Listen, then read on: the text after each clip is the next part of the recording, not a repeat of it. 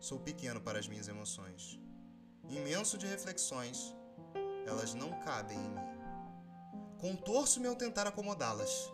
Sufoco-me tentando acalmá-las. E me esgoto na tentativa de deixar explicado o que elas não entendem. Meu comportamento metrado, naturalmente irracionais, não me deixam em paz.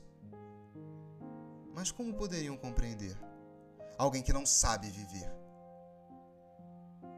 Estou acostumado com o vazio. O vazio não tem vez, não tem vontade, solidez. Não é impaciente, não quer que eu me reinvente.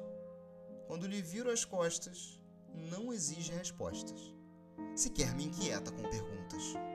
O vazio nem se dá o trabalho de existir, extenuação a qual não se pode dirigir. É a ausência de emoção, como o frio é a ausência de calor, o desprezo, inexistência de amor. Durante muito tempo não me senti gélido. Pesadelo fantástico, sensação de andar pelado no Ártico. A gelidão nunca poderia me atingir. Afinal, já era uma ausência de calor, dilacerado por uma insensível dor. Vivi um transe. Na inércia de sentimentos, indolente criatura, minha figura, um seraco.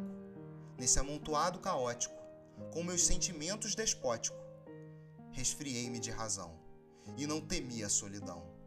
E na aparente egro, todo sofrimento caía no buraco negro, no vazio dentro de mim. Eu não tinha limite, não tinha fim. Estava morto no interno e vivo por fora. Era o mesmo na primavera ou no inverno. Achava-me inabalável, invencível. Mal sabia que se tratava do longo efeito de uma anestesia. Hipnotizado no engano, ano após ano, sofria sem sentir. Dessa época não tenho saudade, pois tristeza e felicidade andam sempre de mãos dadas, no peito ambas guardadas. Verdade que ninguém gosta. A vida é uma aposta.